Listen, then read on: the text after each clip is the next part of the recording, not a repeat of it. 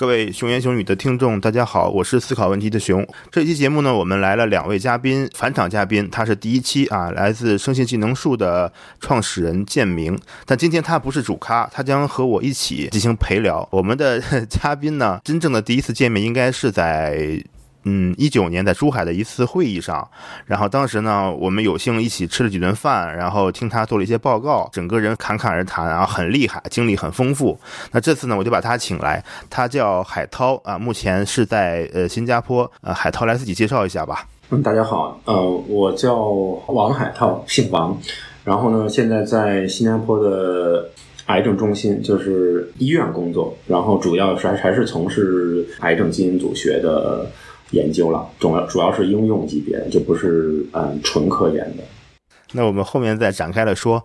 呃，那建明你也出个声音吧。嗯，熊言熊语的听众大家好，呃，我是大家应该还比较熟悉的开关嘉宾，生信技能树创始人吉米，今天会和大家一起来探索海涛的人生历程。对，建明，你可以简单说一下，呃，你跟海涛他呃共同的一点点经历吧，或者我你觉得我为什么会叫你来的原因。作为专业陪聊，必须讲清楚前因后果。我和海涛是在博士期间认识的，主要是呃在同样一个实验室一起做一些科研吧。而且他呃给我的感觉是学习速度不快，但是非常的执着。呃，两个黑眼圈非常的明显。就这样通过这种呃半夜的艰苦奋斗而成为了生信大咖，所以非常值得探索一下。好，感谢这个 建明的补充说明啊。就我觉得那个是比较到位，就是我自己也写嘛，就是说从开始就是属于那种，呃，半鸟先飞型，就很努力干活，但是呢，其实没有什么目标或没有什么方向。小时候就是这样，但现在我觉得这一没一点没变，所以我觉得他的观察还是很准确的。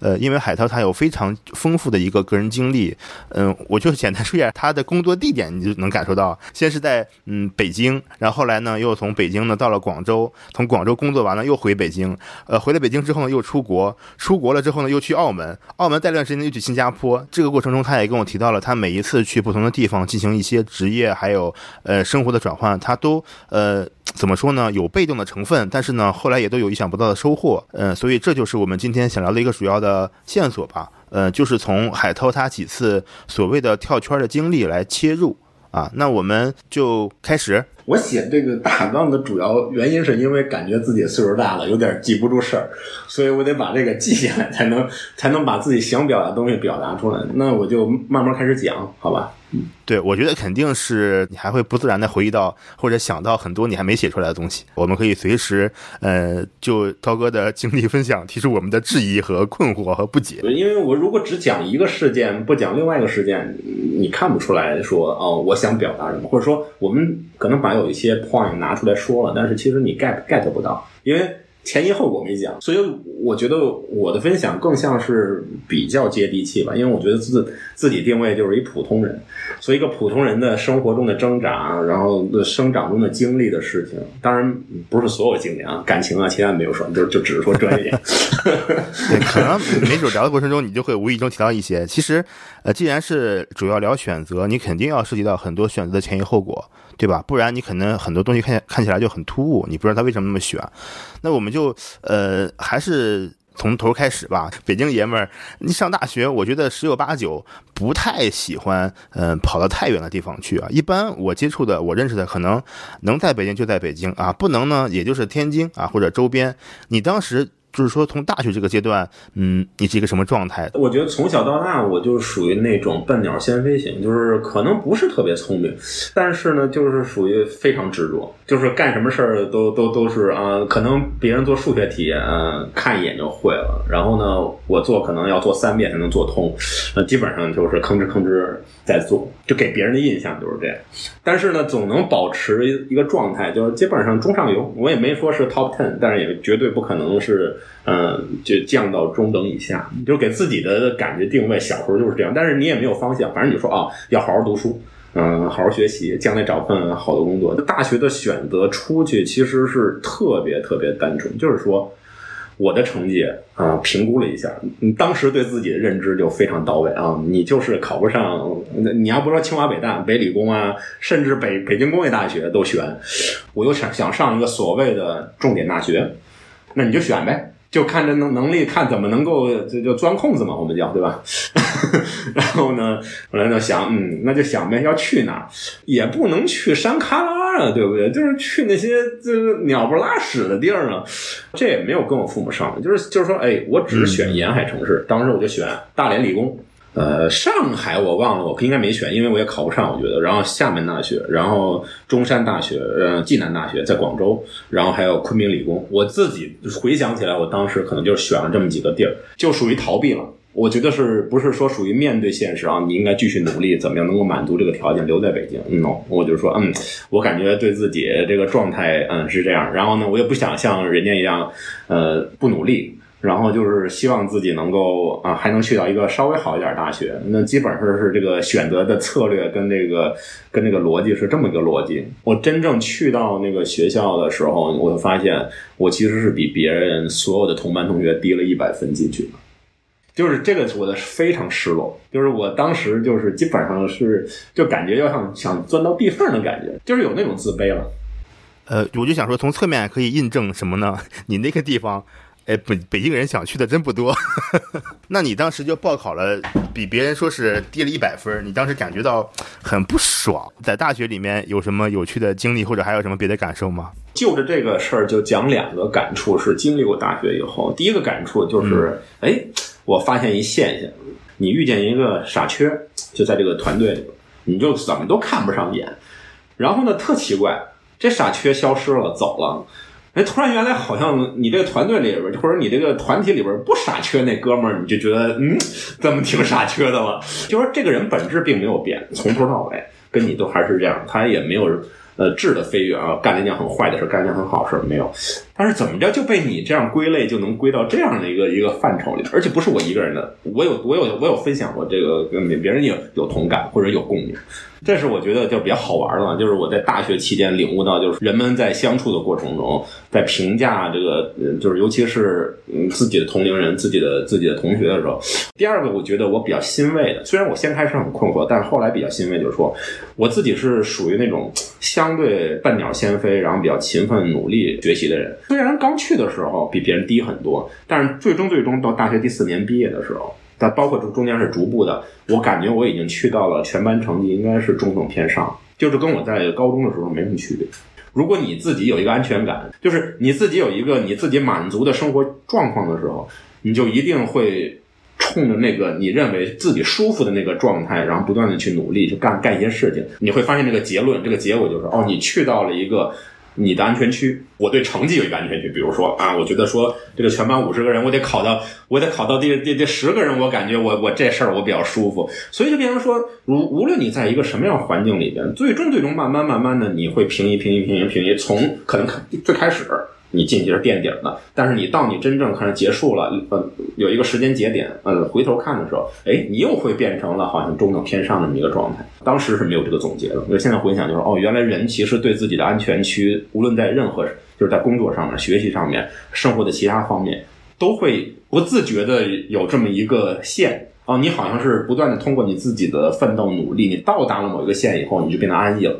然后可能有的时候，因为你也没那么大野心，所以你就不会说好像一定要做 number one top one，没有，人们就可能在自己觉得比较舒服的那个位置就停下来了。哎，建明，你有没有这个所谓的安全区啊？呃，我有了，我有了，所以我当时才休学嘛，因为你会感觉所有人都跟你没有着竞争的时候，就会很无聊。其实我和呃涛哥的那个经历是反过来的，他是以非常差的成绩去了暨南大学，周围都是很强的，然后我一去，我就会发现，我不小心去了一个全是涛哥的地方，根本就没得打。所以我就走了。当然会有部分涛哥成长起来，但是绝大部分的涛哥还在下面继续开着跑车玩他自己的。所以这是一个 这样的一个状态。其实我觉得我很少公开聊这么嗯深入的话题。但是就是你你不同人往往一起做，然后一碰撞的时候，你觉得特别有意思，就是感觉完全是不同维度，然后来来来拼凑整个的这个画面，就觉得挺搞笑。我也是最近感触很大，因为那是我高中同学，就是刺猬乐队主唱。那，当然我也不想蹭流量啊，就是刺猬主唱赵子健是我的高中同学。所以从他身上能感到自己的那个韧劲儿，就是其实我跟他完全就是属于在这个坚持一件事儿上是比较一样的，但只只是说他的情况遭遇应该是比我要差很多了。就是就是这种人非常牛，就是他在上高中的时候就基本上考这个呃想考清华。然后第一年衰了，没考上。然后第二年考了北航。其实，在我们同龄人里边，或者我们那一波人里边，我已经说非常牛逼了。然后最终还做了程序员，然后做了程序员以后，还要玩玩摇滚乐。回想起来就觉得挺有意思。当时跟着出去拿破吉的瞎摆活，然后出去 泡妞，就是想想还是挺有意思。但是我觉得是挺坎坷的。但是我还是觉得说，这个有韧劲儿、坚持的人，就是比如有共同理想，然后最终能够努力坚持自己理想，甭管你最后能够达到什么样的一个。层面，但我觉得这样的人生还是挺精彩的。就甭管你接触过什么人，或者你中间怎么跌倒了多少次啊，或者怎么怎么遇到了多少事情啊，但这些事情有可能真的非常糟糕，对吧？但但是对于每个人，这是每个人人生嘛，可能大家经历不太一样，但是那种心理心理折磨啊，承受感受是雷同的，是相似的。我突然就感慨，他成绩贼牛逼啊，但是他又坚持，就是说，呃，玩乐队做音乐能做十年。这个真的是一个热爱和喜爱的问题。建明，你有坚持了十年的兴趣和爱好吗？十年还没有。我觉得这个纯粹的凭兴趣来坚持十年，大部分人来说都很难。我反而一直推崇的是另外一个叫正反馈坚持，就是说我其实不确定我是否喜欢写生物心理学教程做分享，但是我觉得它给我带来非常多的正反馈，包括呃，大家会非常喜欢你啊，或者是。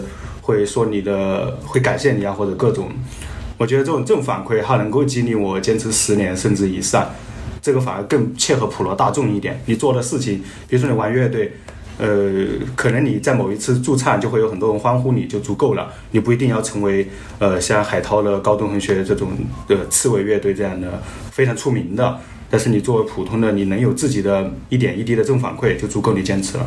嗯，你能够可以持续的保持有这么一个动力的，就是一个技巧问题。你喜欢它，然后又希望不要不要放弃，那怎么能够让它不断持续的？就像他说，我觉得还是比较认同他说的说法。嗯。好，那涛哥继续，还有什么 读大学的感受？大学其实其实就是，我觉得最大的意外收获就是逃避嘛，先开始，但是收获就是生活独立，这个是肯定的了。就是你你可以你可以独立，然后中间打工啊，好多不同的打工，送外卖，然后擦桌子，就是给学校那个食堂擦桌子啊，反正就是都是比较 low 的。你感觉就是跟现在小孩如果比起来，创业什么大学生，那我我那个简直是有点太小儿科了。然后还有包括比如说看到身边的广东人真的很牛。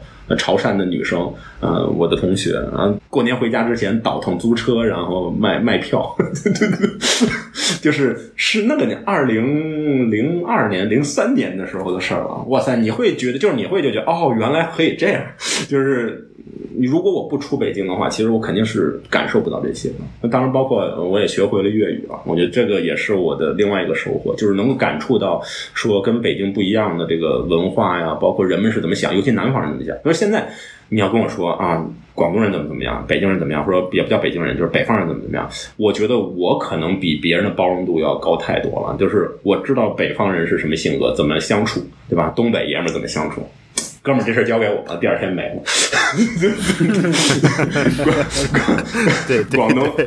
广东人，广东人就是属于那种那个呃五分钱一毛钱要跟你算计，然后但是呢，他答应你的事儿呢，基本上嗯就是甭管他说做的好做的不好，反正他答应你的事儿基本上能够给你做完，所以就是完全不一样的这个这个思维和和文化模式，所以我自己觉得我的包容度说在这一次跳圈里边是最大的收获，就是说可能别人不具备这样的视野，但是我有了。嗯，为什么在广州？你说你粤语也学会了，对吧？然后也开呃看了很多好玩的东西，或者自己以前没有人知道的东西，也工作了两年，怎么又读博了呢？我为什么说一直说很努力一个人，但是没有方向感，就是这样。就是其实我读这个博士应该是一个人生很重大的决定，但我就两件事儿，一个是别人读，那你就读吧；第二就是我妈跟我说，不媳妇儿读了你不读，媳妇儿就跑了。把事情想得很简单。如果两个人都是博士出来，应该以后的生活跟工作的环境会好很多。其实。那个想法非常单纯，就是觉得说有个博士学位可能收入更高一点啊，然后可能机会会更多一点。但是其实你现在回头看，其实你读完博士机会并不多。你的机会多是是指的说你的广度，就是说你可以去哪任何一个国家，然后然后可以去很多不同的地方。但是你的就业范围是很小的、很窄的，只是一个很你你很专业的。我后来才懂的，我当时说考博士那一刻就根本就属于是浆糊，不是很清醒。也有双重考虑，除了读书自己职业发展本身，还有另外说啊，既然大学开始就出去折腾了，然后呢，这回去陪陪父母也挺好嘛，对吧？岁数也大了，嗯，说也应该可以在家待两年也不错。我当时也有这个考虑了，所以就是综合几个方面啊，当然，呃，还有一个就是说我我觉得可能是我太太的这个导师比较好，所以所以所以我就觉得说，嗯，就是等于说，呃，我妥协要跟着他回去也可以。就就基本上就是这么几个综合在一起啊，最终决定了就回去了。其实，哎，海涛师兄的老婆。嗯，确实挺厉害的。他他导师，呃，我们圈子人可能都知道啊。如果不是这个圈子，可能就不太清楚。其实是施一公，他现在是西湖大学的校长，呃，也是我们嗯国内应该说世界范围内非常厉害的一个结构生物学家。对大家，呃，如果你听到这儿不懂的话，可以去随手查一查。我也会把他的这个介绍放在我们的这个节目说明里吧。呃。这段时间博士是在哪里上的呀，涛哥？呃，我在北师大读的，对，方向是细胞生物学。然后其实这也是挺有意思，是因为我的英语比较烂嘛，大学时候考了五次四级没过。这个这个可能很多人没有这样的经历了。这建明的观察是非常准确的，就是属于那种不太聪明但很勤奋的人。这个也是因为这个英语的问题，所以我我的专业成绩在嗯考生物理所的时候应该是很高的。但是最终是因为我的英语很差，所以就没有去到生物律所。你要听完这些故事，你会觉得啊，这人挺平常的，就是一非常一普通的那么一个人。所以我就觉得说，这也符合大家，就是大部分人，咱们咱们都是普通人嘛。所以只是说，在在在这个一步一步成长过程中，怎怎么开窍嘛，对吧？所以我觉得我自己的这个有有一些借鉴的意义在里边。嗯，你的博士读了几年？读了三年，非常顺利。我觉得就是属于混，就是基本上我读这个博士就跟我当时的心态一样啊，只要拿到就好。可是博士学位是可以混下来的吗？嗯，还好吧，我我觉得不当我是开玩笑了，但是我自己就是从小到大还是做事很认真了，很努力了，很勤奋了。我对这个混的这个定义啊，不是说属于吊儿郎当，我对或者混的定义是说，你没有一个明确说我对这件事情很喜爱，我一定要在这个科学问题上产生一些想法，然后一定要探究怎么样，对吧？没有，就是属于。为了发一篇文章，发一篇文章；为了讲一个故事，讲一个故事，就基本上是这个心态，没有真正的科学的这个这个触觉，然后没有科学的一个兴奋点，只是说啊，我需要发一篇 SCI，所以呢，我需要努力凑够 SCI 的 data。基本上这个状态。对，毕竟你还有一个安全区在，是吧？你要达到那个安全区，你才能放过你自己。呃，正是因为感觉好像哎比较乏味、无聊一点，你自己都博士了，还跟家里要钱，就有点扯淡了。所以就是还是靠自己嘛。所以就说啊，那不如去兼职打打工吧。所以我就去找了找了一个雅培。哎，我觉得其实对我的这段经历，虽然侃一侃，你三年顺利毕业，发了几篇 SI。然后中途一年还去雅培打工去了，然后你说你这博士 好像别人读的跟你的状态完全不太一样。对呀，你你怎么可以上博士一年去打工呢？嗯，也其实也不叫纯打工了，就是兼职了，每天可能去四五个小时这个样，差不多。两个问题，第一，你的老师同意吗？知道吗？嗯，他应该不知道。OK，但是就是说，你这个时间是自己空出来的，是可以自己把啊，对，这是时间，我这我这个时间是自己安排出来。就比如说，什么时间要做实验，什么时间要干这件事，我我这个是空自己空出来的。但我觉得有点调侃，就是就是我还是挺认真对待每一天生活的，只是说我没有一个目标，也不知道应该向往哪努力，只是说我也需要这个经济的收入来补贴一下家用，所以就是考虑说啊，不如找这么一个兼职的活干一干。嗯。但是收获还是有的，就比如说看到了这个外企的规范化，这个经历对我来讲其实帮助也蛮大。就知道原来说我平常在实验室做事情的这个风格跟模式，嗯，是有点糙的，就感觉是有点胡来的，就不太像人家那么有制度化、系统化一点。那这个是应该是收获比较大。你博士毕业以后。呃。又要开始去有大动作了，这个时候你是有哪些考虑因素吗？第一次，比如说博士毕业，就说到出国发展，就是说也是逃避了。就是我觉得北京孩子们就觉得说我在北京找工作，跟外地在北京留下的孩子比，我觉得比人差远了。那既然竞争不过别人，那就不如再看看机会什么。但是我觉得比较好，就是因为博士期间做的课题是跟新加坡这个导师是有联合做的，所以就变成说。呃，我第一份工作并不是说完全自己独立找的投的 CV，是更多的属于他已经认识我了，对吧？因为做课题他已经认识我，他就觉得说，嗯，这孩子还行，也不是太差，说那你就来做来做博士后吧，就基本上是这么个节奏，所以对我来讲就是还是挺顺利的。在新加坡的这段经历有什么感受吗？就是在新加坡目前那段时间的发展，就是当时那段时间最最大的第一个感触，就是我人生当中当着媳妇儿第一次流眼泪，就是这一次，就是那个薪水的差异，就是这个也挺就挺搞笑，可能对很多人来讲的确有这种感触。比如说我在博士的时候，一个月一千块钱人民币啊。然后去了新加坡第一份工作，第一个月薪水就三万块钱人民币，你就有这种这种差别，你知道吗？就是我其实才意识到说，哦，原来的有些考虑啊，包括怎么选择是挺幼稚的。那对我来讲，其实我都是慢慢慢慢，哦，原来是这样的。所以你会觉得说，哇塞，我自己感觉到，哦，原来别的国家的，就是新加坡虽然也是华人社会了，但是我就说，别的国家好像对这个博士的这个这个人的尊重啊，跟我们这个这个的确有点大这出入。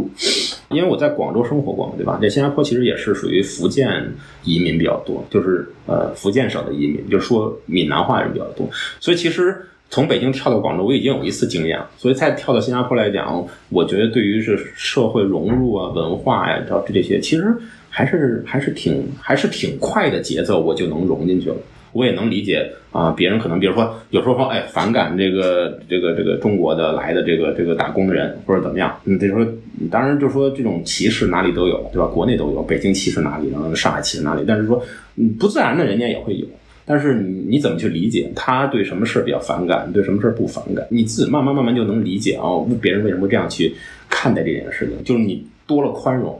少了针锋相对，那这个是我觉得也是，就是我在新加坡收获。当然，另外一个收获就是科研上，真的是因为我这个博士后的老板还是，呃，学术上还是在领域内真菌，我是做真菌嘛，在领域内还是真的很不错的。所以变成说，嗯，他给我带来很多科学的思维啊，然后包括系统的这个科研的 training 啊，我觉得慢慢慢慢的是属于开始喜欢上哦，原来是做科研应该是这样的，然后就是怎么样去思考一些问题。所以我觉得这个这个两年，我呃两年多一点，然后这个经历对我来讲，我自己还是很珍惜的，很珍贵，而且也是我人生开始转换的一个一个比较大的一个时期，就是在第一次来新加坡读博士后。另外一个改变就是我在新加坡受洗信的信的主信的上帝，除了就是专业以外的其他方面的塑造，我觉得慢慢慢慢的也也开始成熟，不像原来似的傻不愣登。到澳门的时间线可能就跟建明接上了，但是很好奇，你怎么又想到换地方？我老婆说呢，因为觉得呃新加坡好像也没定下来，然后就是也感觉不太稳定，然后说要不然有个机会，然后回澳门，因为他是澳门的嘛。刚好澳门大学，呃，在横琴刚把这个楼盖好，然后呢招招这个第一波人，等于说真是是白手起家。因为你原来去的实验室，基本上人家都已经好了嘛，你只是进去读书就好干。那现在基本上属于说你要从零开始，那楼刚盖好，那装修还没装修完呢，就所有仪器设备什么的，你都所有东西你都没有。啊，既然上一次美国媳妇儿没去成，然后给我拉到新加坡去了。那他觉得也也不是说好像特别理想，他说不如回自己自己自己家吧。这个跳圈对我来讲是比较痛苦，对他来讲可能还好，因为对我来讲来说，我开始做真菌做了好多年，从博士开始做，一直做到博士后第一第一轮，然后大概有六六年改做癌症，然后对我来讲跨度非常非常大，对我来讲这个跳圈是很不舒服的，而且也又又是一次被动跳圈。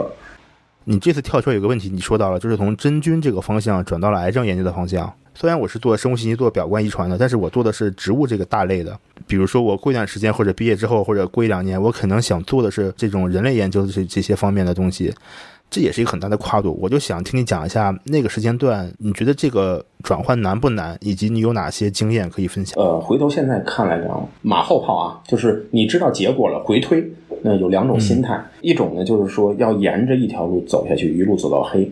那这是非常重要的。就是我认识的这个，包括呃我太太的嗯她的同学了，然后现在已经很多人都做 PI 了，然后他们其实都是沿着这个模式走的。就是我本科也好，硕士也好，博士也好，甚至第一轮 training 的博士也好，其实都在沿着一个大主大的主线，虽然可能有小的变动，但都是沿着是一类问题在走。时代在变，技术在变，但它其实的积累一直沿着一条路在走。业界里非常出名，李恒，对不对？他根本不做什么下游分析，全都是做上游算法，做做 mapping，对不对？就做 blast，说白了就是。他在研究怎么样去做不同的二代、三代，甚至长的读怎么读取的，然后怎么，他其实就是沿着一条路，包括我们认识的歪叔也是一样，嗯，对不对？他就是沿着他自己最熟悉的那个方向，不断的在添枝加叶。所以这种人就是有的时候能抓住机会，是这样的积累的人才能抓住机会。比如就像这次 COVID nineteen。我看歪叔的包，哇，一下就起来了，对不对？那 citation 我我不感觉好像比他其他的著名的包要少很多，所以这因为他有这个能力，写包有这个能力，他有这个触觉，就出圈了，对吧？一个机会。对对对对，这种积累是非常必要的。如果你想沿着这条路去走的话，其实你选导师也好，然后跳圈也好，非常非常重要。就是你一旦呲了，跳错了，基本上你之前的十年二十年积累就毁了。呃，当然我不能就是，呃，就是这个毁的这个这个词儿又得重新定义啊，就不是说这人毁，而是说你积累下来的这些东西就可能没用了，你就可得重新再建立新的东西。但是你积累的这些经验还是有用的，人生观、价值观，你对处事、对做事的态度，那这些都经验还是可以用，只是说你的专业上面的某一些积累可能就复制东西了。那这是一种选择了，就是沿着一条路走，我觉得是很重要的。如果你真的是想在某一个方面、某一个领域，嗯，有非常好的这个、这个、这个机会的话，那另外一种就是说，你需要累积不同的你的 flag，给自己插小旗。就像我现在这样，你今儿搞了搞这个，明天摸了摸那个，后天又摸了摸其他的东西，貌似你好像经验很丰富。但是否把所有事情都串起来了？你是否掌握每一样你接触过的那些领域里的，包括你每一次跳跃的时候，然后接触到那些技能也好啊，包括背景知识也好，你有没有对他这个领域的深入的了解？如果你能把这几件事串在一起。那这种也是一种模式，一种是一条路走到黑，一种是你把很多东西都掌握了，然后最终你把很多东西串起来，这种也是。像流行的单不是那个时髦的单词叫复合性人才嘛，对吧？就是说你你要交叉学科嘛。但是其实这个东西讲很容易，你要做到是非常非常难。多数人应该都是属于像我这种类型，就是属于说你什么都摸过，什么都碰过，你也什么都了解一些，但是你未必掌握那个精髓。我觉得这是两种不同的模式，就看你自己能够适应或者能够坚持哪种模式。从真菌到癌症这段时间，你觉得你最需要补充的是哪些方面的知识呢？呃，开始的时候也挺也挺搞笑，就是从 CRISPR 开始开始嘛，那个时候刚刚好流行那个就是 CRISPR-Cas9，然后就看了好多这个 background 的 background 的资料什么的。然后我觉得可能，嗯，慢慢慢慢已经养成了看看 review 啊什么这些习惯，所以我觉得还好。就是最开始，如果你不了解一个领域，我还是从 review 开始看起。尤其是呃呃 citation 啊，各方面包括作者啊，他是的确是领域的大牛啊。你从这些 review 开始看起，然后慢慢慢慢扩展你感兴趣的小的点，然后再去看专业一点或者那个对于那个问题有见解的那些那些 PI 啊作者的他的他的论文，慢慢慢慢你可能就对这个框架就有一个了解了。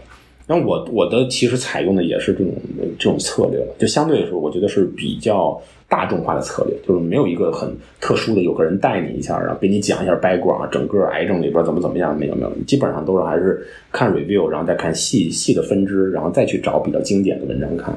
然后但这里边我有个很大的领悟，就是这个我原来做的真菌呢，其实真菌有一个比较特点，我做的是 candida，就是呃中文叫白色念珠菌啊，那它有个特点就是它它要不然就长成意思的那种圆圆咕隆咚那种样子，要不然它就有真正的菌丝出 hyphae。然后在这个转这个 trans transition 的过程里边，它就开始治病了。如果它一旦你 block 了，它不能有这种从 east 的 to 的 transition，它其实是不治病。哎，这个跟我做的课题就非常非常相关。就是我做的什么课题呢？当然现在正在投了，虽然说不说具体的，就是说做的是呃 cancer metastasis，你你怎么用用 drug 药物去去 block 这个这个这个转移的这个过程。然后这里边牵扯有一个概念嘛，我们都知道，如果都是做这就是癌症这行，就叫 EMT。Epithelial to mesenchymal transition，其实这两个过程我看了看，就像我语言一样，我会两种语言，明白明白明明白不同人的想法。啊，我我会真菌里边的这套什么分子机制，然后你再看了这个癌症类的分子机制，然后你就我就能搭上桥。因为很多人其实他不是不是这样跨的嘛，对吧？当我搭上桥以后，我就发现哦，原来这个融会贯通啊，包括不同的这个，虽然是你做的呃种类癌症的种类不一样，或者说你做的这个这个物种不一样。但其中里边有很多都是相通的，在这里边就开始就讲重点了。我们这这主要是想分享说怎么样就学生信嘛，然后就开始最开始认识建明，好像是跑去问他一个什么问题，还是他跑上来问我一个什么问题，我忘记了。建明还记得吗？这个是不是该我说了呀？我的陪聊终于可以上线了啊！最开始我和海涛不是一个 lab 了，其实我是。呃，我呃，大家可以回看我第一期就知道我为什么去了澳门大学。最开始是做一个 RA，是帮助别人处理课题的一些数据，是帮助我们的李刚老师处理数据。那帮助他们处理数据，就面临着他们的各种烂摊子，各种稀奇古怪的数据啊，还有什么芯片，而且还不是 f m a t r i 芯片，是 Illumina 的芯片。那时候我还不是很呃懂，就是大概是三四年前，不是很懂这些很小众的芯片的。原理啊，数据处理，但是他们说楼上有个大神，什么数据都处理过，我就过来问海涛这个大神了，然后就就这样就认识海涛了。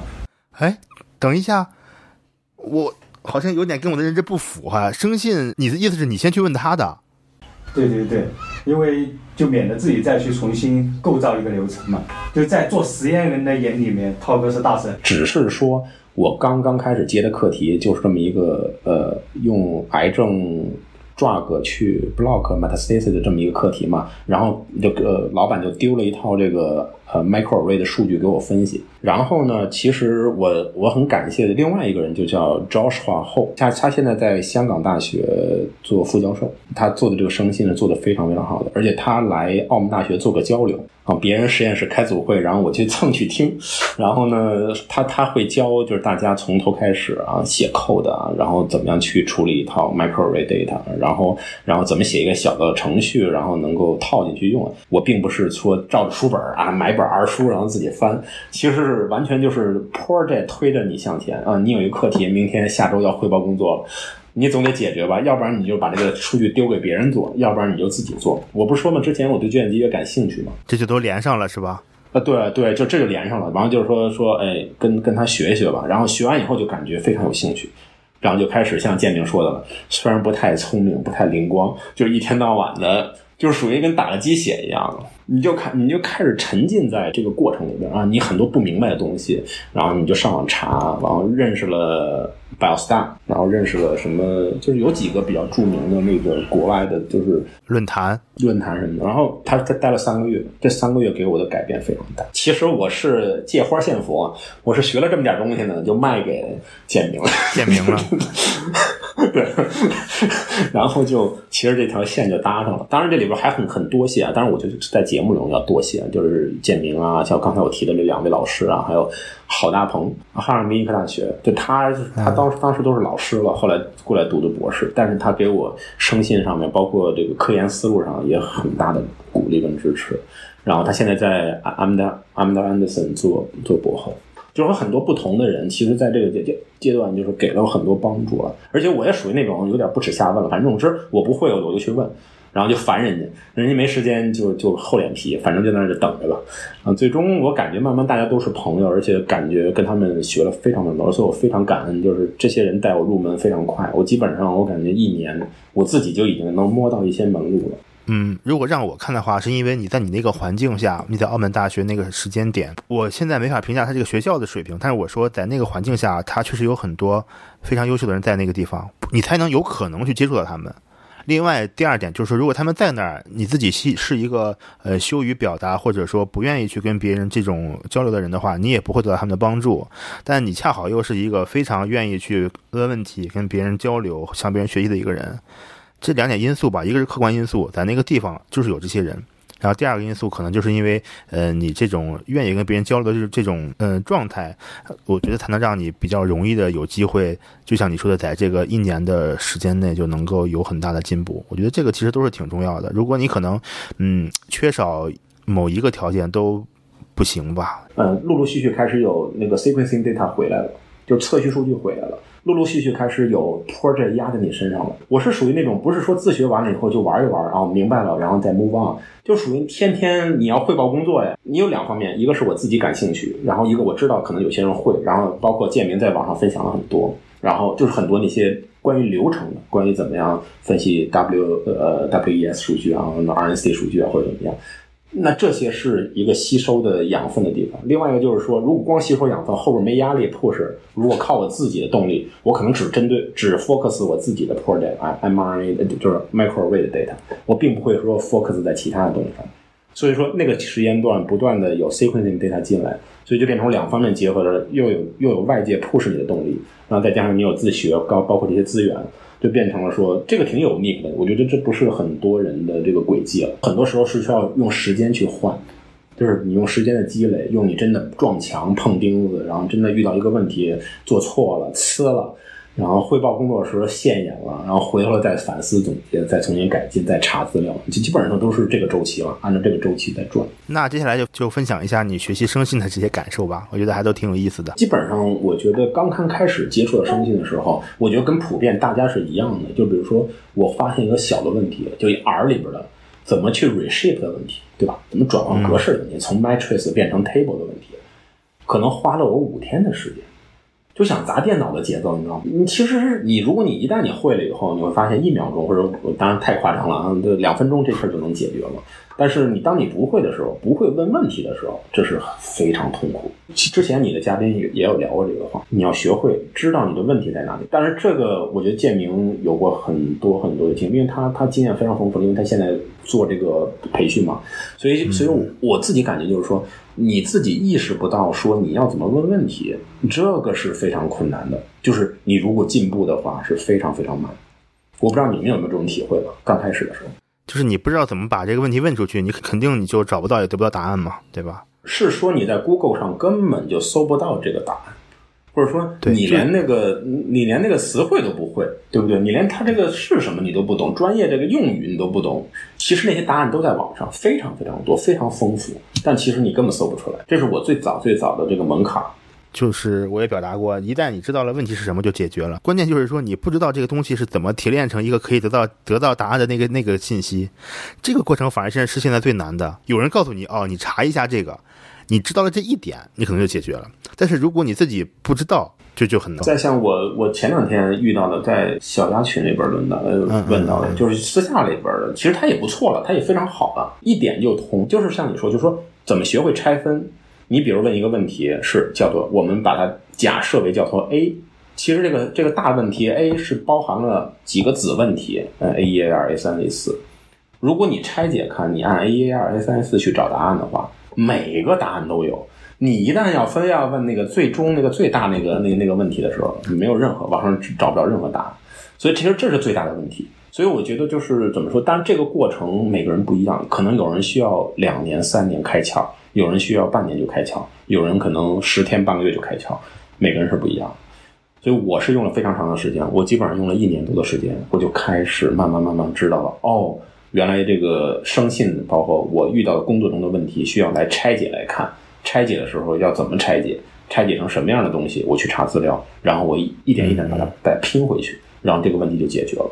当然，有些比较重要的问题，你就慢慢总结嘛。你积累越来越多，你可以写成小的方式。那这个我觉得我的能力还是很差的，所以我看其实很多都是跟建明学的，在建明写写一个小的方程，然后把几个方程串在一起。然后他每次分析 data 时就漏的那几个方程，然后点一下回车，就所有答案都有，就是所有结果都出来了。但如果有同样的方法去做这件事情，我可能需要花半天时间，真的半天的时间，他可能就是十分钟就解决了。所以这个也是，就是说你慢慢慢慢在你不断的有实战经验的过程里边，你就会遇到说，哎，我想我想提高一下我效率。你可能第一次做的时候，我花半天时间重复了一套 data，呃呃 RNC 的，然后找到一些差异，看到一些通路，我很开心。但实际上，到后来你对这个需求就不满意了。你可能需要说，哎，我怎么能够同时 handle 三套 data，对吧？因为有的时候你要做 meta analysis，你下了很多的 data，然后你需要一次过处理十套八套 data 的时候，按照你刚才我描述的这个速度，你基本上要半个月才能改完。但实际上，你写好小的方程，然后你把东西搂进去以后，一天就可以搞定了，所甚至半天就可以搞定了这些事情。所以就是这个过程，虽然好像我们在上嘴皮碰下嘴皮，五分钟、呃两分钟在这里说，但是你真的具备这个 sense，有这个感触，然后会这件事情，我觉得至至少要几年的时间，没有那么快。呃，关于这个深性学习，其实刚才海涛谈到了三个不同层面的。第一个层面是你最开始的那些基础知识的时候。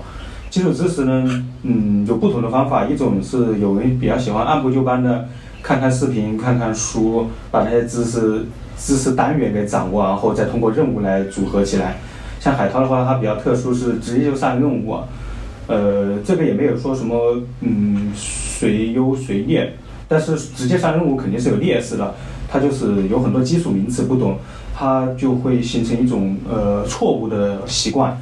就不停的把一件事情他之前解决过，他就把它当做是一个方案，就一直贯彻下去。实际上，如果他学了基础知识，他就会明白，在很多时候有好的技巧了。这是那个最基础的学习的这个阶段。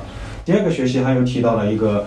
如何去嗯解决那些未知的问题，就包括把问题拆解，这也是为这也是我在群里呃这也是海涛刚才为什么要 Q 我说要来回答关于这个身心学习的问题，就是很多人问的问题，他直接就问最终解决方案，比如说呃我有什么基因，然后这样呃做差异的时候要不要考虑到啊？这中间实际上涉及到很多步骤，这个基因它属于什么分类？呃是 coding 的还是非 coding 的？然后它转为其他 ID 的时候有没有什么意义啊？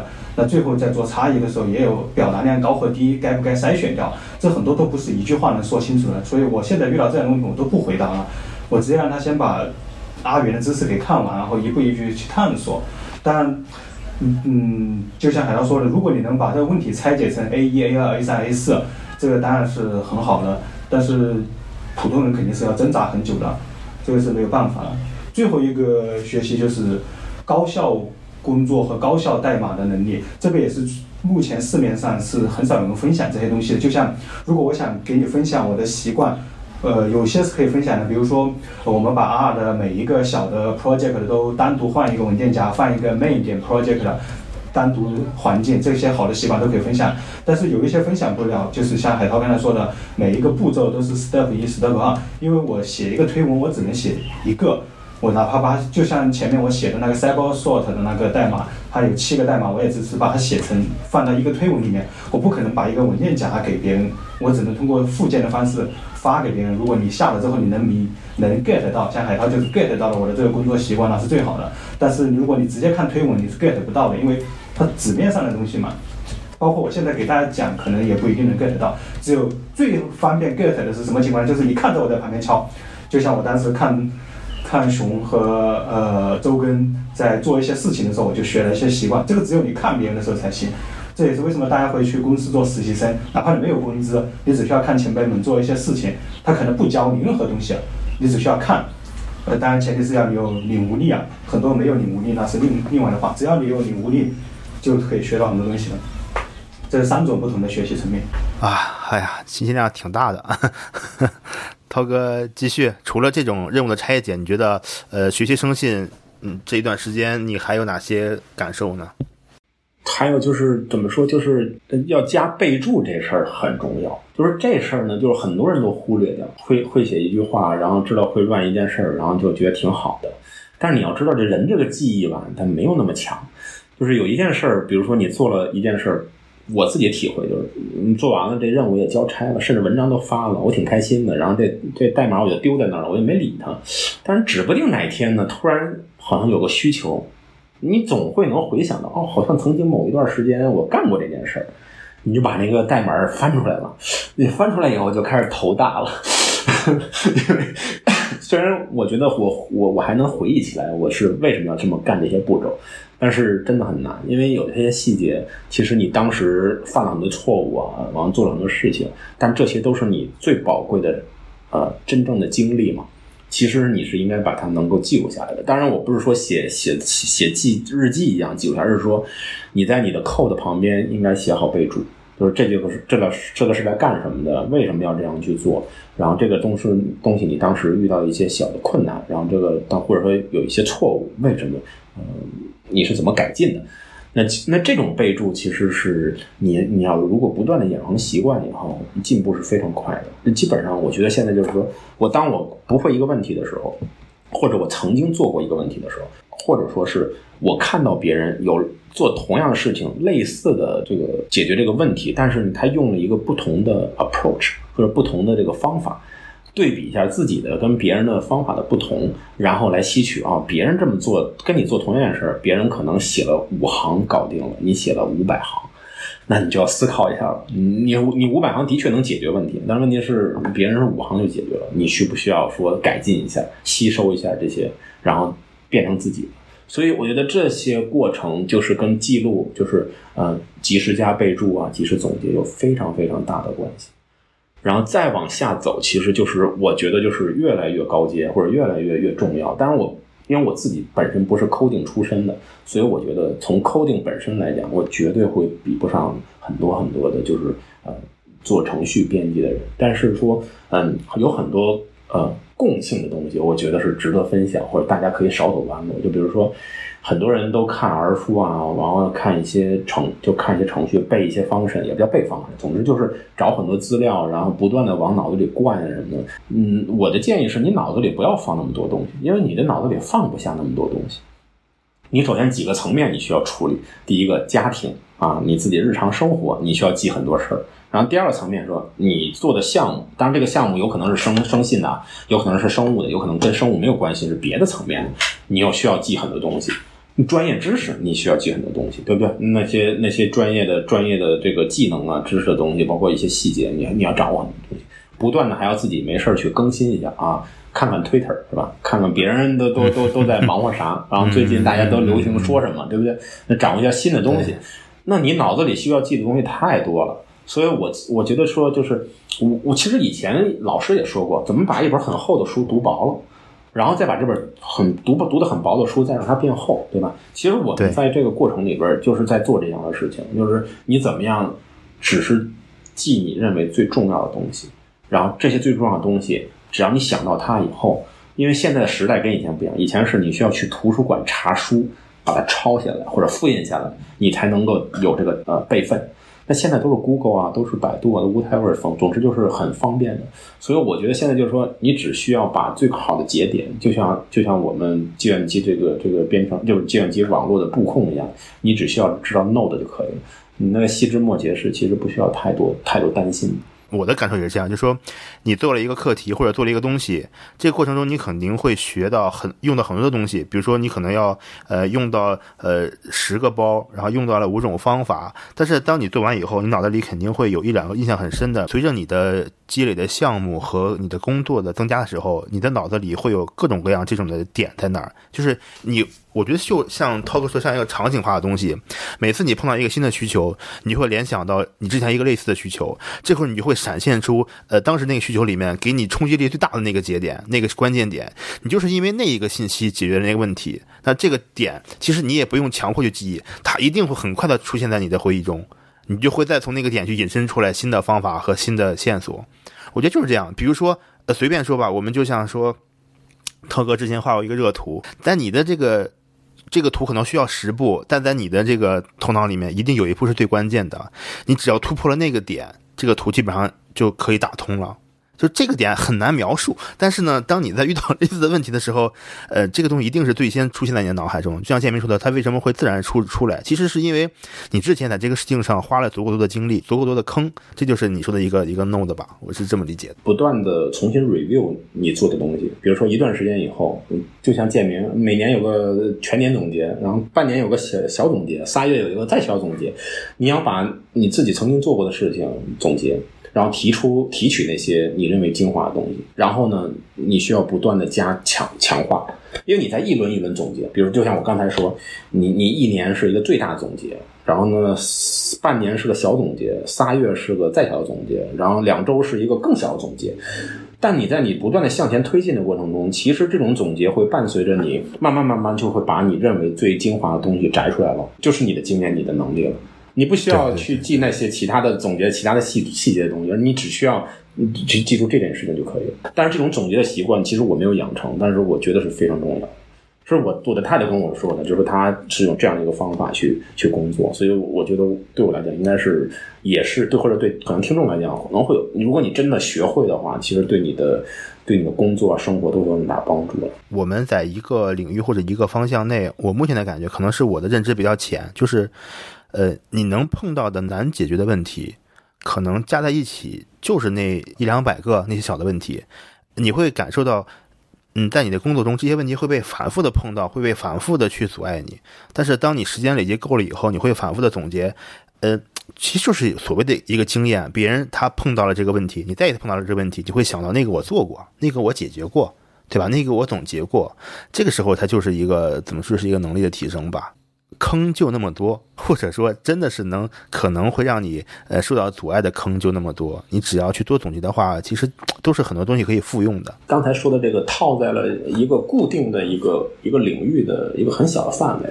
当然，你可以延伸到很多不同的技能啊，对，不一定是生性技能，对吧？你生存技能或其他的，对吧？呃，处事啊，或者说，比如你对于这个一个一个，你是研究植物领域的，可能对于植物的整整体的规划呀，然后什么规划，sorry，整体的这个大的 picture 啊，就每一个范畴其实都都是可以套用同样的策略去去解决嘛。但是。嗯，变成说，如果你你在这个，尤其是在这个能力的训练的过程中，你速度越来越快，然后你你你越越来越准的话，那代表其实你你比别人能够真正入门啊，或者真正做的深入的时候，这个速度啊，各方面都都快很多。所以这个我觉得还是就是不是用很小的这个尺维度去看它，你把把它放到大一点的维度上。呃，当然还有就是我还有一点要补充，就是说那个类似工作要放在一起做，这个很重要。不要分散，就是就是同样套路的事儿或者同样这个策略的事情一块儿干。就是如果你接了俩 job、三个 job 的话，你不会不会单独去去处理。这个我觉得也挺重要的。然后包括这个细节跟全局的问题，我觉得这个是非常非常难的。也是说，作为这个干湿结合这种类型啊，就是说想从这这方面发展的人，我觉得是非常非常难的。就是等于说，嗯，我们有时候看这个课题的时候，需要先退两步。要看到整个的，因为但是盲人摸象嘛，你总要看到整个全局。因为我觉得我们现在这个这个已经发的好多 paper 也好，包括我看到了很多，嗯，工作做得非常好，但是我感觉都是非常非常小的一个点，就是没有看到整个 full picture 的全局。当然也很难，那我这这说话有点不负责任，就是说我也没有看到这个全局。就是说，很多时候要退两步，你要先看到一个比较相对比较大的 picture，然后你知道说，哦。你的问题在哪里？往整个整个领域的背景是什么？那个问题在哪里？然后再 zoom in，zoom in 的意思就是说你要去到那个最最最细节的东西。就像你现在做做呃表观，那你当然需要拿到表观的 data 了，需要你拿到你你要研究的那个基因的对象了，对不对？然后你要你要搞到一些东西，然后你要看到一些规律嘛。然后当你看到这些规律的时候，其实是个反复的过程，就是不是说一次 zoom out 之后看全局，然后就进到里边扎到里边一埋头苦干，干完了以后，然后自己开始编故事。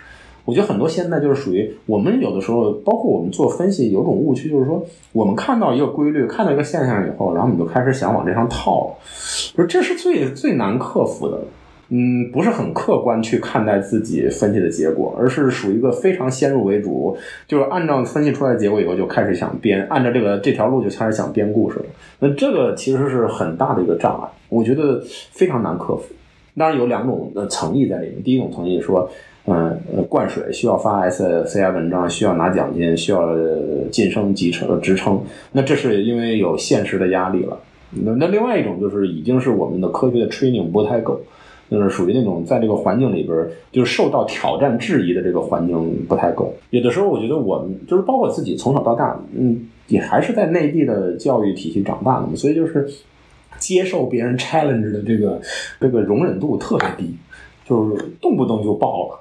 因为别人没有针对你的人嘛，别人只是针对问了一个问题，哎，你分析这个结果，我觉得不 make sense 啊，对不对？那你能不能用其他方法去做一做？然后你会上升到说你在质疑我的能力，就是就已经到这个层面了，就我觉得特别不不健康。我自己在这个这个工作的经历里边，经常包括现在也都会遇到。但是但是就是说你你怎么样能够在这种放收放的过程里，真正能够找到的确，你的分析是靠谱的，你找的东西是 是结论是靠谱的。那这个这个功底是非常非常难的。首先，你要对你的呃你自己做的那个课题的整个 background 要有很深的了解。你也知道说，现在大家这个在你关注的那个领域里边还没有解决的问题是什么？这没有解决的问题呢，不是说你拿出来以后，那大家一看，哦，你想解决的，能解决吧？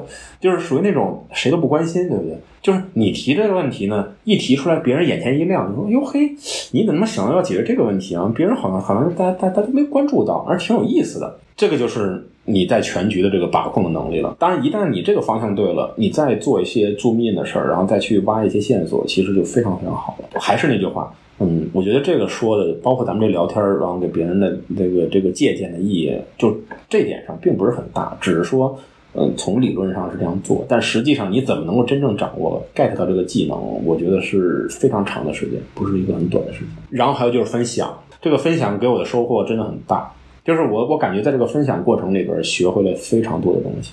就说原来是属于那种心态特别狭隘，就属于那种我有一亩三分地，我这个得拿这个手把这个一亩三分地给护好了。你们最好谁都不会，就我会就好了。然后就说这玩意儿以后就是铁饭碗，然后能靠这个吃饭。其实基本上非常幼稚了，那就是就是想法，就是这是我真的就是上博士时候都有这种想法，但是真的这个建明给我的这个三观上的这个冲击还是蛮大的，就是关关于这个分享的这件事情。但我觉得收获真是非常非常大，基本上就开了，就感觉这个认识的人呀，包括包括思路啊，就全都打开了。所以我还是觉得说有些坑。嗯，他需要自己去踩，但是有些坑呢，你填好了以后，告诉他以后，大家这个整个领域就会往前 move。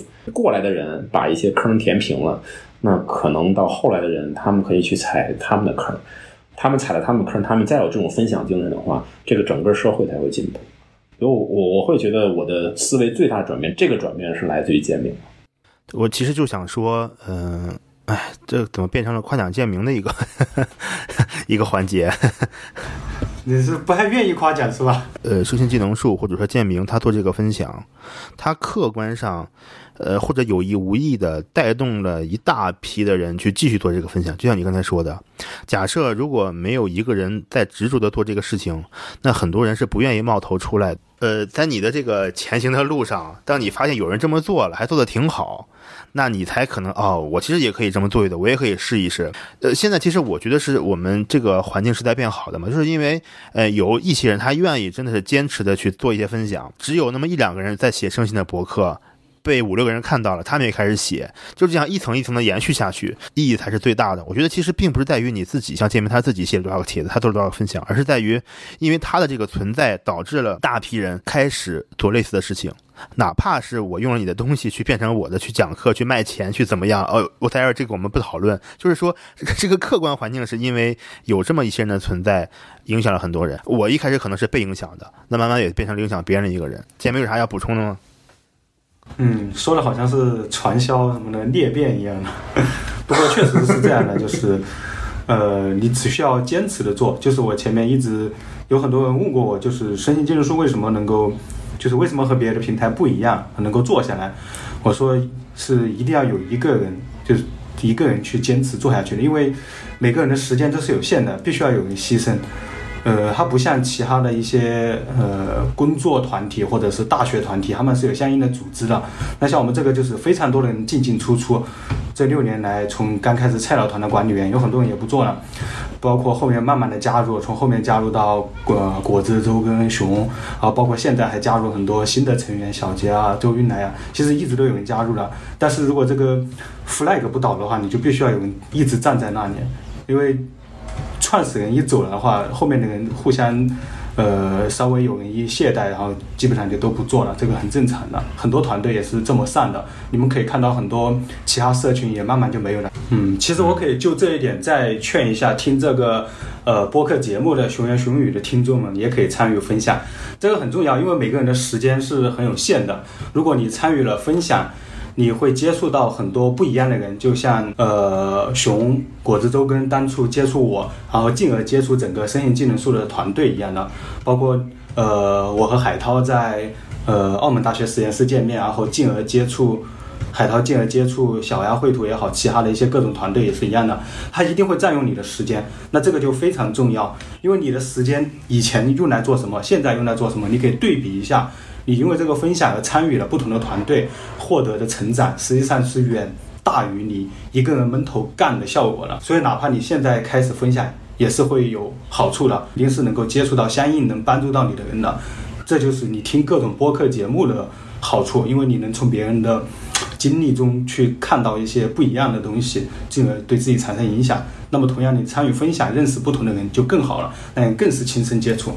OK，好，谢谢界面这个这个又上升到哲学高度了哈。你总不能拿一个半熟的鸭子出去吧？你总得要自己先消化消化，才能扔出去，对不对？分享还有助于自己知识整理，所以其实也是逼着自己在提高嘛，对吧？对吧？你自己你自己总是要拿出去的时候，总是要给别人看，希望说它相对完整，对吧？呃，没有太大漏洞。你要来家里做客，我得把家收拾收拾嘛，是吧？你不可能，嗯，对对对 对，就就那么摆着就让你来看。行，我下个月去你家做客啊！我自己觉得，其实这个分享的过程也是相当于自己提升的过程，就是变成说你会更加严谨，而且对于对于这个一个知识的点掌握的也更扎实。呃，感谢海涛，嗯，和建明刚才关于怎么学习生信啊，给了很多非常详细的具体的建议，呃，我们也可以参考着去使用。那接下来呢，我们就聊到了，嗯，海涛啊，他 人生中到目前为止的又一次跳圈。我们说他在澳门呢入门生信啊，认识了很多人，有很多的成长。但这一次呢，他又走了，他又一次回到了新加坡。来吧，海涛，讲一讲这段经历吧。这次是属于是非常明确目标，我知道我想要什么。就是我发现，在澳大的时候，感觉到呃，一个是生信的氛围，就是说，的确是没有一个纯的生信的 lab，就是属于说，无论是算法也好，或者什么，就是纯的，就是做生信的这么一个环境。这是第一件事。那第二件事呢？嗯，的确，澳门太小，所以这个医院的医疗的资源，尤其是我是呃做癌症这个种类的嘛，所以就比方说，你做癌症这个种类的这个资源，的确是非常少。这两个是客观因素了，就不是说我能够主观改变就能把这个改变得了，对不对？所以就变成说，我已经非常明确说，哦，我好像有积攒了一些这个这个经验，积攒了一些技能，但是呢，嗯，的确是在施展的时候，当然这个另外一个反思还是说，呃，究竟发高分文章是什么含义？是说给自己脸上贴金呢？觉得说自己学术能力很好，解决了一个科学难题呢？还是为了发文章而发文章？所以，我我真的是有很大的在这个上面有很大的挣扎，然后最终就是说，哎，不如我想去一个应用场景，或者说纯生性环境，然后想再再提升、再锻炼一下。这次跳是非常明确的，有这个目的了，已经有这个方向。啊，之前呢四次基本上都是没都是没有，就是自信心增强最大的一个就是我找工作。因为我之前找工作，虽然你你听我介绍，就是基本上我没有投过简历，就是属于就是顺理成章，就基本上一次一次就就就有。但这一次是我自己投简历，而且海投，但是最终我还是决定算了，就是还是选国外的吧，先别选国内的。然后我就投了几个地儿，新西兰、澳洲跟跟那个新加坡这三个地方呢不一样。新西兰是植物抗真菌的基因组学。就是我找的这个 lab 是这个，然后呢有接触，email 也有往来，但是最终他没给我面试机会。然后呢去澳洲这个呢就是纯生性环境了，就周边的人都是做 single cell 啊，都是反正都就是做算法的了，就是都是做这方面的人，然后给了面试机会。当然，他最终他没有要，嗯，也是因为英语了，这么多年都是因为英语不太好。这个新加坡，然后最后这个是，呃，我我我说的嘛，要不然就是生信环境，要不然就是临床结合啊。新加坡这个是临床结合，然后面完试以后，基本上三三周就拿了 offer，就是非常非常快。就是我，这是我没有想到的。我这个最大跳圈，从做实实验转到做做分析以后，不断积累，然后经验以后，第一次实践，这是我自己，我不能骗别人嘛，对吧？我是自己出去去做的这个实践，这个做完这个实践的正反馈，然后让你看到，哎，你的信心就会开始开始增加啊。原来说这个过程的这个进步是 huge，因为检验你的不是别人，你周边的人夸你两句，哎，你做的真不错。这个检验是实打实的，对不对？要不然就别人觉得你有用就给你 offer，要不然就不给你 offer，对不对？所以我觉得这个过程对我的，我感觉对我的鼓励还是蛮大的。但是我在这个阶段最大的 training 其实是对于真正的分析有了很系统的被 challenge，这个过程很痛苦。就是说，原来基本上我觉得属于像建明说说，哎，你菜鸟，然后呢你入了门了，然后你跟到这些呃分享的东西，然后你可以呃照猫画虎，然后你可以把整个流程跟下来。然后你可以拿到结果，然后你来所谓的 interpret 这个结果，就是解释这个结果。但实际上，对于这个 data 质量，对于这个 data 符不符合这个这个这个实际的你的这个口号里边是不是 make sense？然后对于 cross 口核，就是你自己的 data 跟别人同类型的 data 比较以后，结论是不是相同？那像这些 training 基本上没有，这基本上就是在我这次来了以后。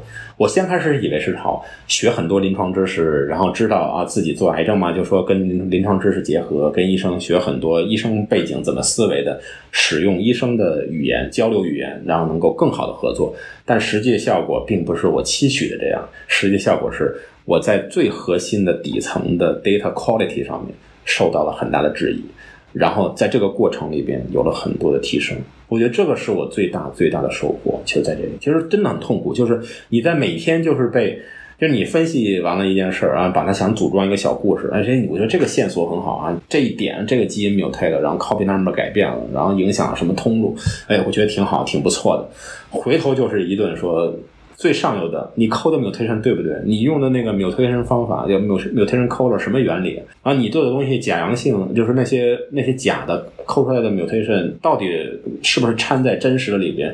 所以就变成说，其实我受到了很多这方面的挑战。当然，我觉得人家是对事不对人，就是我们是共同想把这件事儿做好，而不是说挑战说你这个人不行。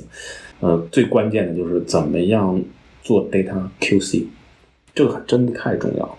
因为我自己亲身经历就是说，你抠出来的东西结果是不对的，然后你就开始做了一大堆下游的工作，你就觉得那个通路、那个信号、那个故事是那么讲的。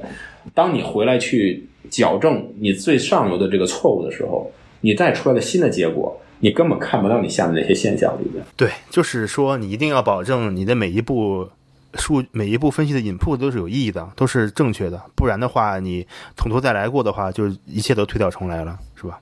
其实这个建明之前有跟我分享过，但是其实我觉得建明跟我分享的时候，建明跟我说的时候，我还没有特别深的感触，因为不疼不痒嘛。他跟我说，他觉得是很重要的，他跟你分享，哎，其实你要知道每一步是在干什么，你要知道每一步 QC 要怎么做，每一步的 QC 分别代表什么意义。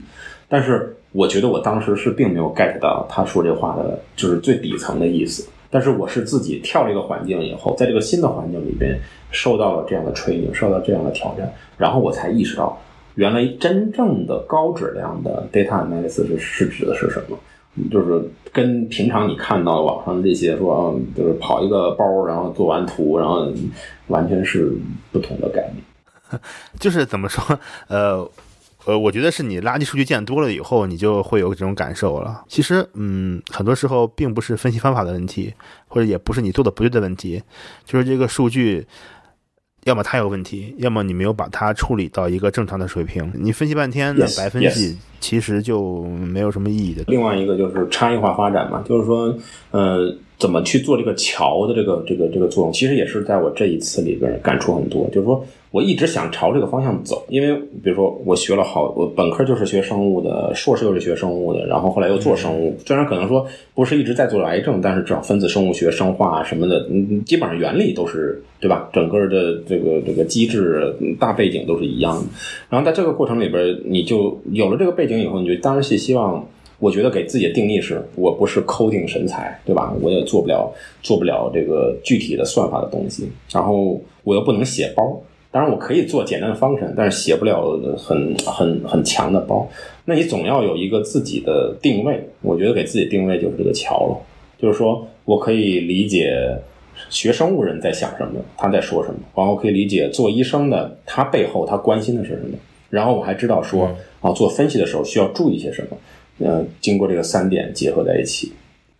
然后还有一个就是，我觉得也是分享我自己感触，就是说，在这个洪流当中，到了现在，因为 data 什么分析什么都特别流行的年代，其实我自己感觉就是，你要学好那最基础的百分之九十，什么意思呢？就是说，统计也好，数学也好，然后什么也好，其实它才是最底层的。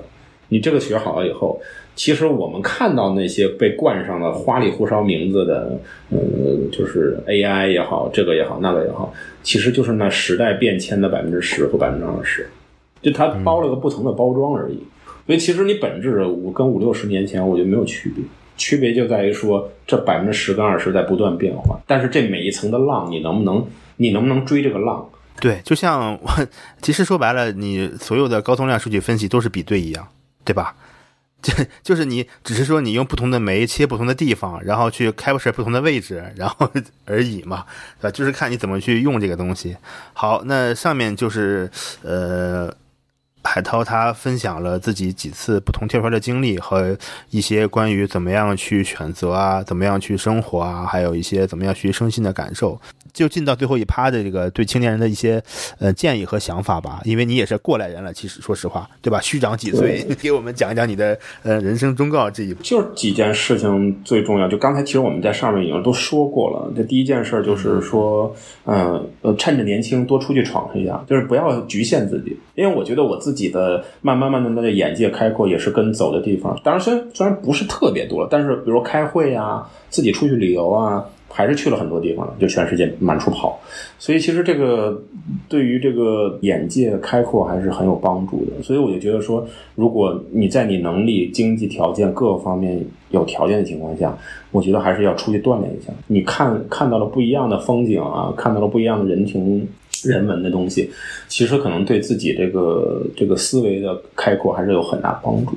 所以，我我鼓励就是说，嗯，如果能出去折腾呢，呃，出去出出去折腾两年啊，这第一个了。那第二个就是说，啊，要正确对待自己。其实我觉得这个是非常非常难的。就是很多时候，我给你举个例子，就在在我们现在这个环境里边，比如说，嗯，有些公司它是需要专才的，专才的意思就是说，嗯，它需要一个就是专业性技能非常强的，你在这方面有很突出，别人无法替代你。有些职位是这样的。你就比如说，现在为什么 IT 里边好多的算法工程师什么来着？那他们这个拿的钱很多，对吧？架构工程师他们拿钱很多，那其他人拿钱拿不了那么多。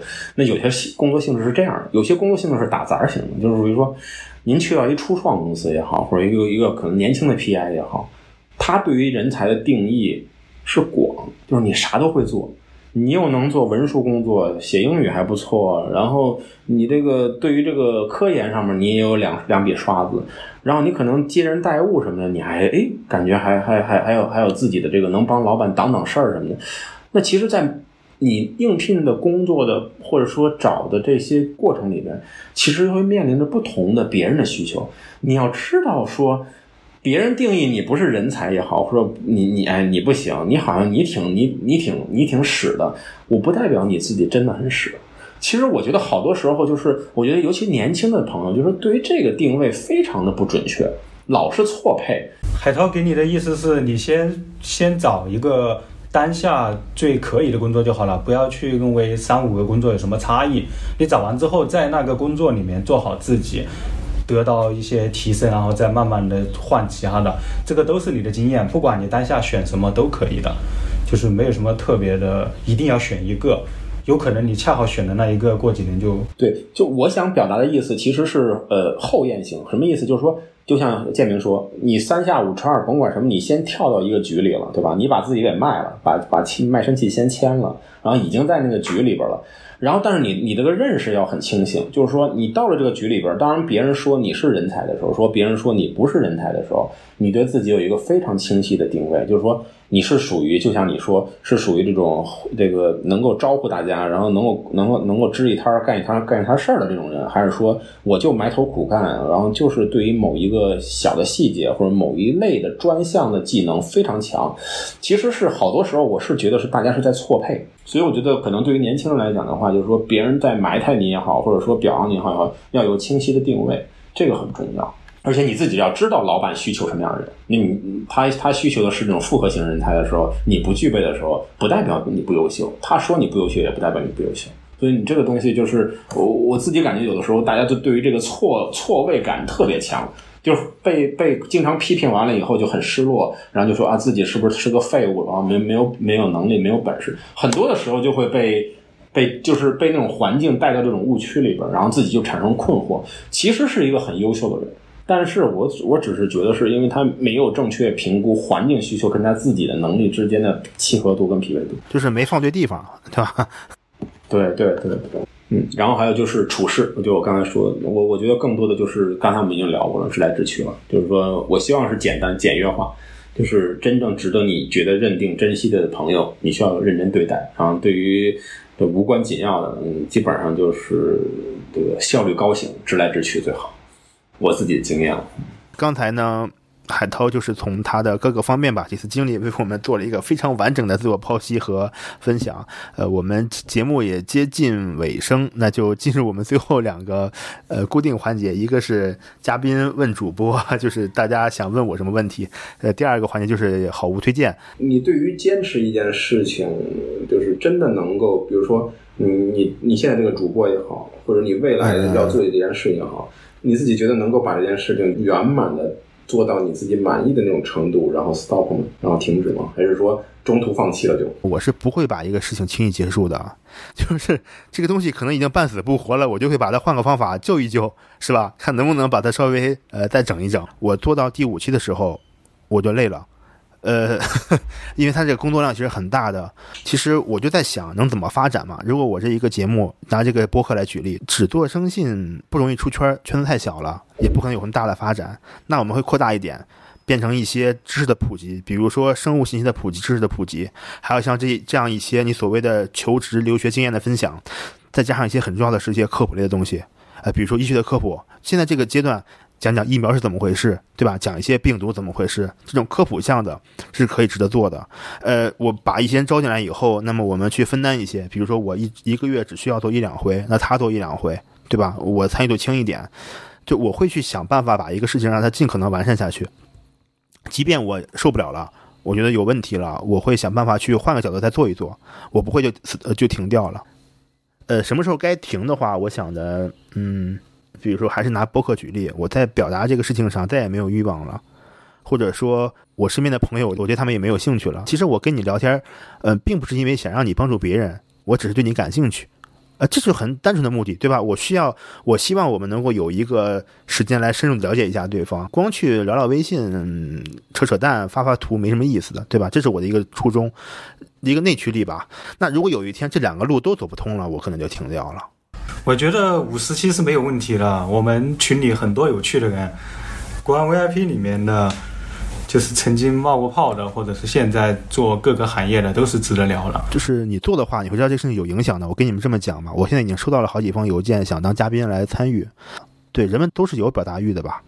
嗯，我希望能把它，呃，但现在只是说希望了。有机会的话，做成我们这个圈子或者这个行业里面一个可以做的东西吧。我觉得我答应也是两件事，一件事是我觉得有，就是这些作为一个普通人的就是挣扎，还有这些经历，可能会对现在就是身边人有一定帮助了。那这是一个我觉得我自己的这个这个什么。第二个就是因为我觉得你太靠谱了。就你起的网名跟这个人，就是其实还是说建明，因为因为因为建明我知道说你搞那个第一次嘛，就是组织这个会，你想知道，其实我能明白说，如果不是以一个行政单位，是个人来搞这个组织一个会议的话，其实这事儿挺扯的，就不是那么容易。